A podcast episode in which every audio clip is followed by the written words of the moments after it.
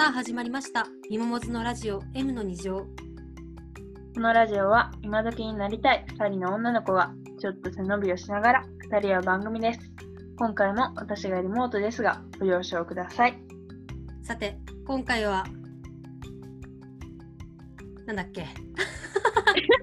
ちょっと忘れてしま、え、のなんだっけ？え？こんな本番で飛ぶことある？ごめんなさい。みもさんお願いします。今回はですね、中学生らしく、らしくなのかな、そうですね。私たちの。お勉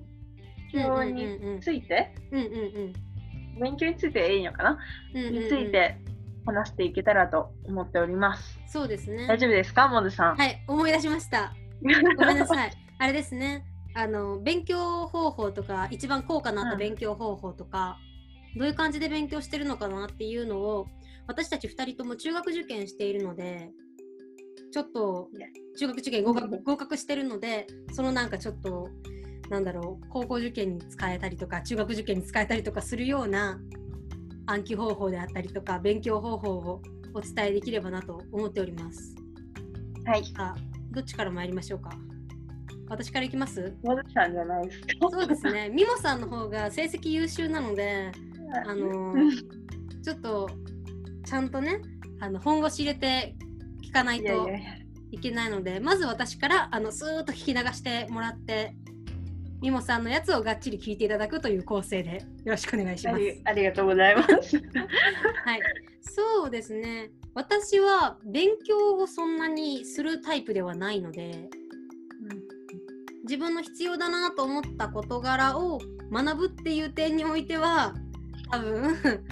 結構してるんですけどうん。なんか勉強というかその教科以外だったら例えば株であったりとかあとは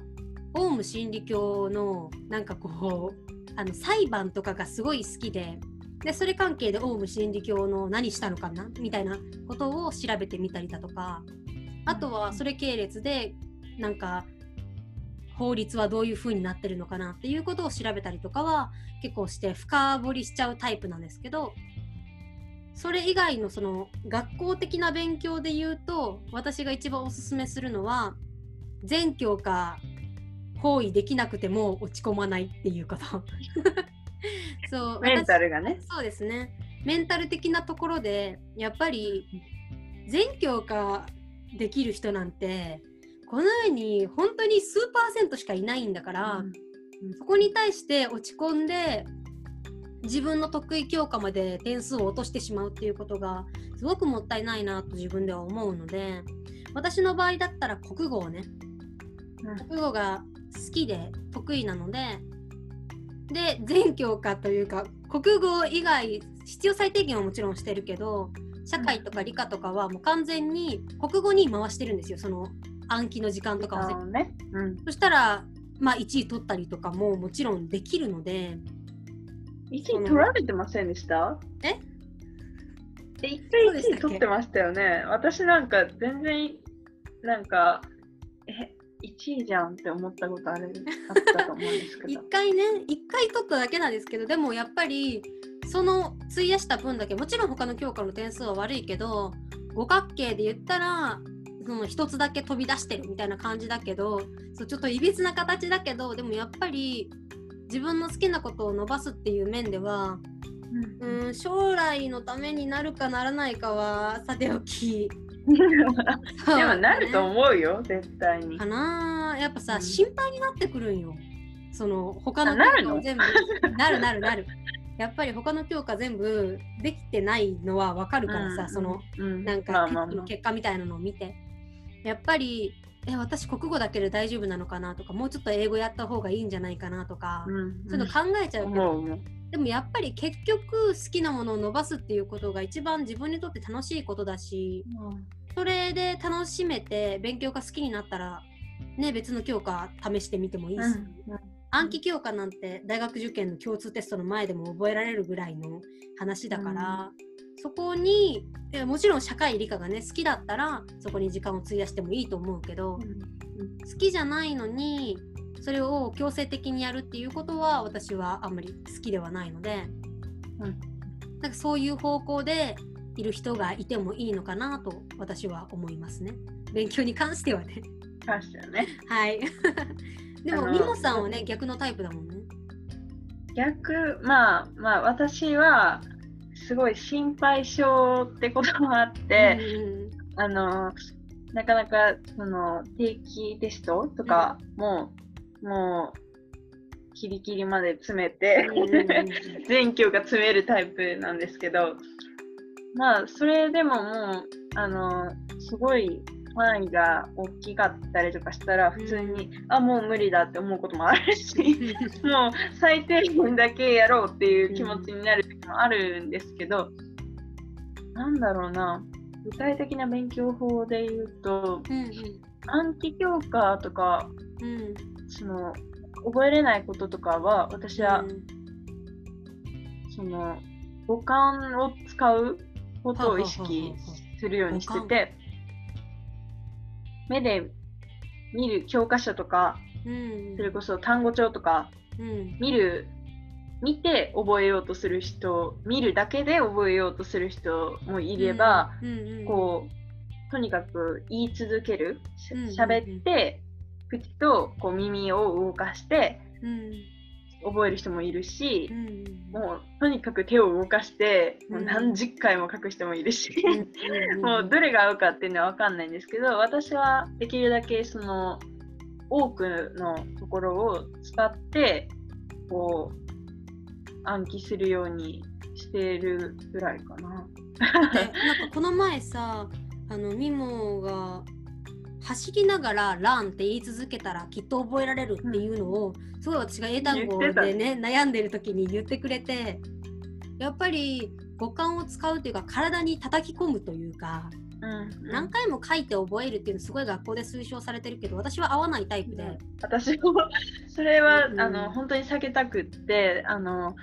なんか私の学校はその単語テストで間違えた問題を何十回と書か書いて提出するっていうあのルールがあって私はもうそれが分かってるので絶対にそれだけは嫌だと思って、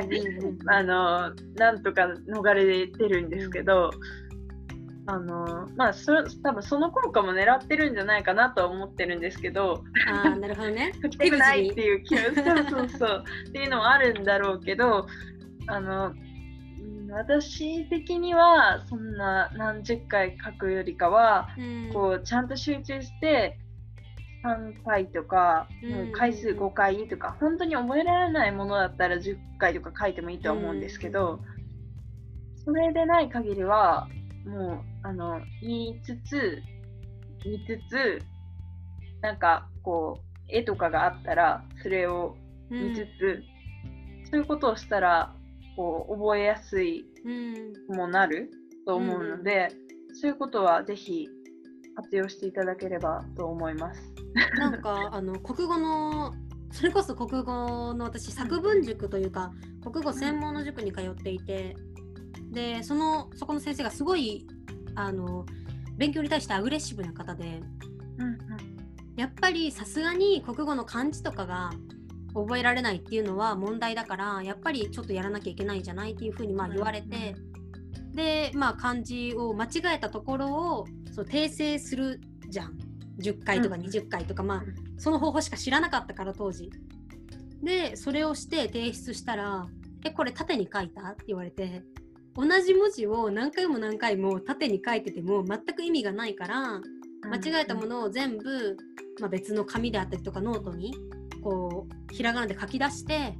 でそれを何回も何回も横書きでそのなんだろう1番から10番があったらうん。23456789123456789って感じでその縦じゃなくて横向きに解いていく形式でテストと同じ形式でしっかりと解かないと全く意味がないからその1番の最後を書いた時が書いたやつをもう10番の最後書いた時には忘れてるからもう全く意味ないよっていう風に言われて確かになと思った経験があってやっぱり書くなら書くでね書くあれ相性がいい人もいるかもしれないからそれでやっぱりやり方だと思う。明らかに、本当にあの方法なんかその受験した時、うん、もうの勉強法と今のそのテストに対しての勉強法っていうのも多分違ってくるし、なかなかその自分に合う、ね、方法って本当にいろいろ試してみないとわからないから、あの本当にあの大変だと思うんですけど、うんうん、少しでも多くいろんな方法を試してみて、うん、ね、最終的な受験になるのかな？最終的は。そういうところでいい結果がね。思うんだよね。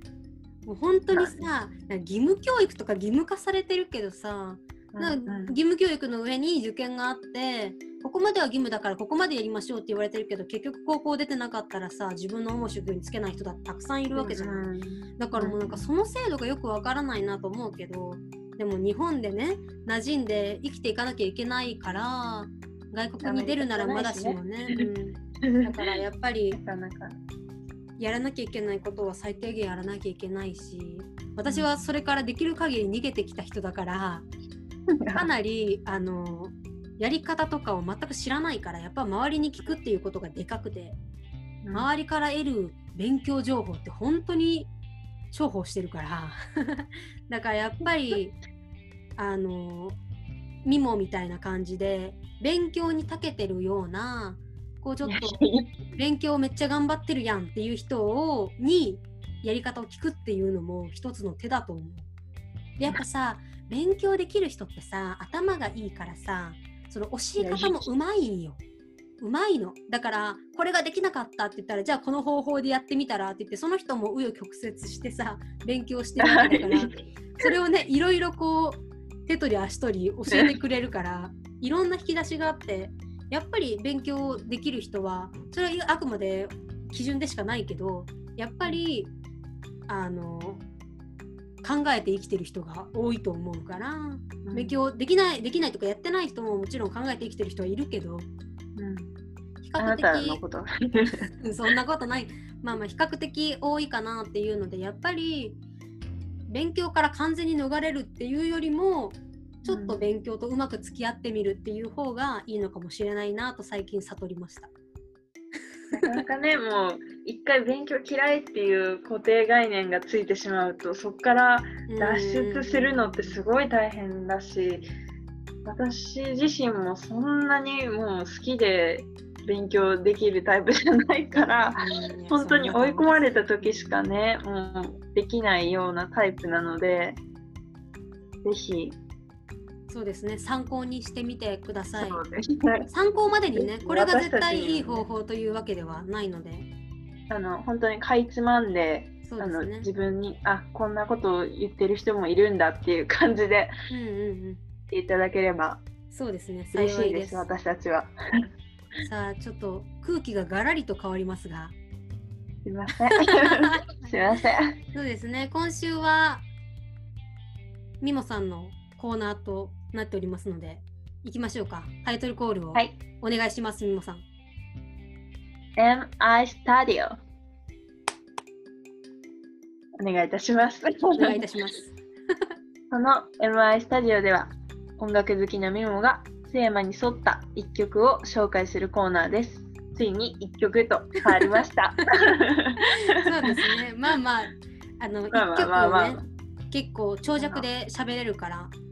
しっかりと皆さんにねこだわって私たちは喋っていこうと思います。はい、えー、今回のねテーマは今回もモズさんにちょっとね尋ねてはい。見たんですが今回のテーマは走走ってる時？走ってる時に、ね、なんか運動してる時ね。うんうん。運動してる時に気分の上がる曲、うんうんうんうん、みたいなものを紹介してほしいというご要望が、はい、ありましたので今回私が紹介させていただくのはアイデア星野源さんの曲なんですけども、うんうん、有名な、ね、このいつだっけ？全時期は思い出せないんですが、なんか。半分青いっていうあのー朝ドラの主題歌で、あのーなんか私、その朝ドラ自身はそんなにあんま見てた記憶うん。がないんですけど、あのこの曲を聴くとすごいなんかあもう走っていかなきゃみたいな気持ちに私はすごいあのなってそれこそ朝本当にあもう疲れたもう起きたくないみたいな時とかにもこうこの曲を聴いたらああ行動しようってなる ような曲になっていてあの歌詞も最初が最初からこうやっぱ朝ドラに沿ったうん。あの、おはよう世の中っていう、あの、こう、朝にもってこいな。歌詞になっていて、あのー、もうーん、うん、あの、なんか私はこの曲、うん。朝で、それこそ、なんか雨とかの日ってさ気分憂鬱になるじゃないですか。なる。なるなる。めっちゃなる。でも、この曲の中の歌詞で、雨の音で歌を歌おうっていう歌詞があるんですね。へえなんか、良くないですか？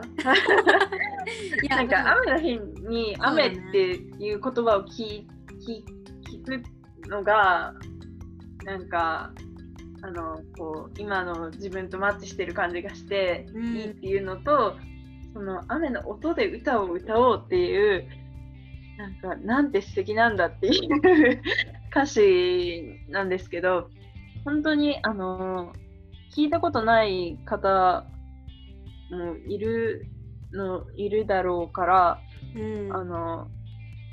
もうここでそんなねあの歌詞について言っても ちょっと難しいかもしれないんですけどあの2番では「おはよう真夜中」っていう歌詞から始まっていくんですね。うんうんで最初は「おはよう世の中真夜中」っていう感じでうん。うんそのちょっとこう雰囲気が変わる変わってでまたあのて転調じゃないけどまた雰囲気がガラッと変わってうん。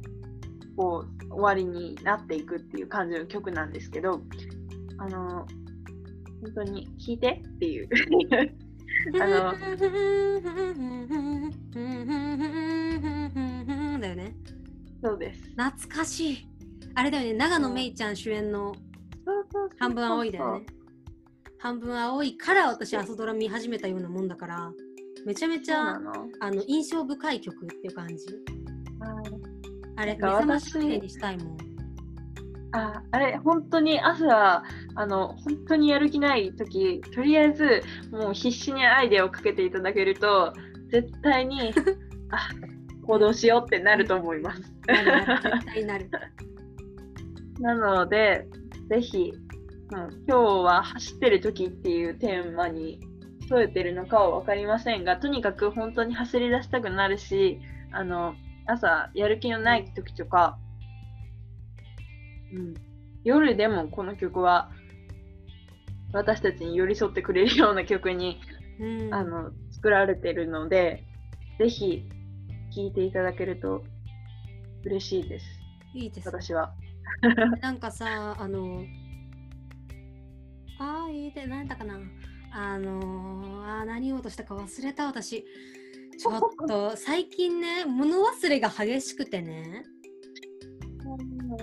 そうなの。辛いですね。もう忘れ物、どっかに塾とか行くとき、絶対1個忘れ物するし、あもう、それで毎回怒られてるんだよね。毎回怒られてるんだけど、忘れちゃうの。あのさ、一個ちょっと本当に関係ないんだけどさ、何？あの、モズさんの忘れ物の話で言うと、うん、なんか、あの、なんていうの、コピーしたいものがあったんですね。渡してそれで 私とちょっと電話をしててで「あコピーしに行きなよ」って言ってそれこそさあのあれでしょ英単語のやつでしょ？そうそうそう。で覚えるためにあの書き込んだりするんだったらコピーした方がいいよって私が言ってあじゃあコピーしに行こうってなってであのコンビニに何持ってったんだっけ？いやあ何だったかな？ァイファイルを持っていったのよそうファイルと多分お財布を持ってこう出てうんでコンビニ、まあ、10分後ぐらいかな。でコンビニをマジかっていう時にあのもの忘れたって。そう元本をね忘れたんですよ。大丈夫？ってなって。で多分なんかその時他のものをもう探してたのであのそれを探してなくて一回帰ってもう一回コピーしに行ってるもう本当に本当にもうびっくりした。だからもう私のトートバッグにはコピーするって言ってるのにあのファイからのファイルと財布しか入ってないからめっちゃ面白くて、え、何言ってんの？みたいな。そうなんだよね。結構そういうのあるからね私。やっぱり。思いま、思い出しました？や思い出さなかったですね。結局。あ。じゃあじゃあじゃあそうそうそう。はいあのーい、やなんだっけ？え？え？ーっとなんだったかな？あそうそうそうそう。あのさ店長の前というかさなんかちょっと緩やかになって、ちょっと暗い雰囲気だけど、うんうんバーンって明るくなるみたいな、なるね。MV とかもそういう感じだったよね。MV 見てほしい、ぜひ。あの、それこそあのラジオ関係の話になりますが、星野源さんは「オールナイトニッポン」もされてて、聞いてる方も多いかとは思うんですが、あの、なんか私、そのと、その、オールナイトニッポンを聞くまでは、その、の印象は、その、すごい、あの、音楽作ったりするのがすごいなんか、うんなんかすごいアーティストだなと思ってたんですけど、なんか、オールナイトニッポンを聞いたら聞いたで全然違う感じに見えてきてしまった。うんやっぱなんか印象ってすごいよね。なんか菅田将暉さんとかさあのそれこそあのこの前ご紹介した三四郎さんとちょっと絡んでるから絡みがあって、でそこでめちゃめちゃ関西弁だったのよ。でノリがいい感じであもう三四郎2人がボケで須田さんが突っ込むみたいなシーンとかがあってあこの人ってこんなにノリいい人なんだという風に感じてやっぱり曲とか演技とかでちょっとなんていうの？真面目な印象というかさうん。本当に東京でバリキャリでそうそうそう、だから本当にそういうことは結構あるくない？ラジオあるあるだよね。えじゃなくてちょっとちょっと 私の言いたいことを思い出したのに言わせてくれないじゃないですか。はい。じゃあだからすいません。MV みたいにね結構あの走っててうん、そのちょっとスローダウンするんだよそこの。そうね、ある。音がちょっと暗くなるところで。でバーンっていくところでダーッと走ると本当に気持ちいいんだよね。でするから、そうそうそうなんかちょっともやもやしてたりとかする方は、ぜひ聞いていただけるとはい嬉しいです。で、長くなりましたが、はい以上、アイデア、星野源さんの曲を紹介させていただきました。Spotify で随時紹介した曲をプレイリストにまとめて配信しています。プレイリストの名前は MI スタジオです。ぜひ確認してみてください。ああの MI スタジオのリンクがあの Spotify あリンクがね貼ってあるのでその M の2乗のあのなんていうの？ページに？うんうん。多分 Spotify で聞いてる方とアンカーで聞いてる方はあの M の2乗のところあの原本のところに飛んでもらえれば、多分上にあってあであのここのこのなんだポッドキャストの説明欄にもあるかもしれない。で YouTube で聞いてる方も、あの説明欄にあるので見てくださいそうですねぜひ。こんな感じで、はい。M の2乗では2人に聞きたいこと、感想をツイッターで募集しています。ハッシュタグ M の2乗でつぶやいてください。表記はすべてひらがなです。ハッシュタグ M の2乗です。また、M の2乗公式ツイッターもフォローよろしくお願いします。ツイッターできました。フォローしてください。いいに。はい。本当に大変だった。あの、できるだけ、あの、更新されるそうですね前後には私たち、はい、あのツイートをできるだけするようにしてますので、ね、はい、あの長らくお待たせいたしました。申し訳ないですね。なので、ぜひツイッターをフォローしてくださると私たちすごく喜びますので、はい、よろしくお願いします、はい、パーティー開いちゃうかもしれないぐらい喜ぶんで、うん、もうギャーギャー多分言ってるんで 一人増えただけでギャーギャー言ってる。と思うので、ねね、本当にお願いいたします、はい、今週はここまでです。お付き合いありがとうございました。